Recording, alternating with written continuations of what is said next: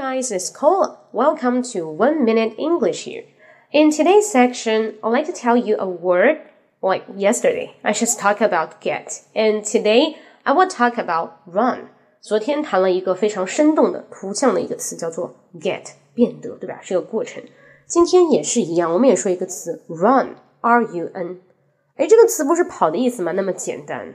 比如说，我会我我会说我在跑步，I'm running。但我说我们一起去跑步吧， 怎么说？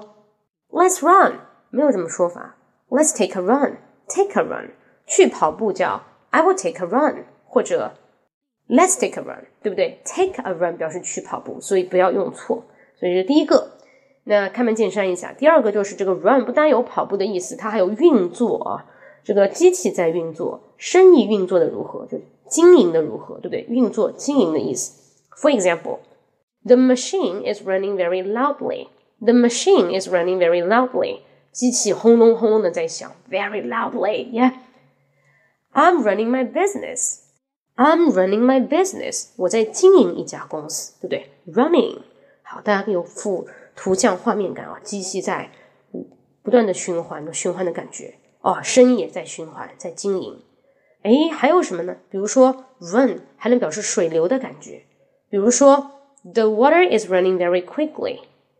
the water is running very quickly。水啊，就刷刷刷的快速的流了下来，对不对？Then，比方说，我现在要用水冲一下我的杯子，冲一下我的杯子。那如何说用水去冲这个杯子呢？就是涮一下，对不对？I run some water in my cup。I run some water in my cup. OK，有的时候别人知道你是这个水，这水就去掉了。I run my cup. I run my cup. Got it? 啊，所以 run 有那么多意思，除了跑步之外，还有经营，还有运作，还有水流啊的感觉。所以这个 run 呢，还可以表示冲刷、冲洗，对吧？好看一下 run 那么多意思，有经营，有机器在运作。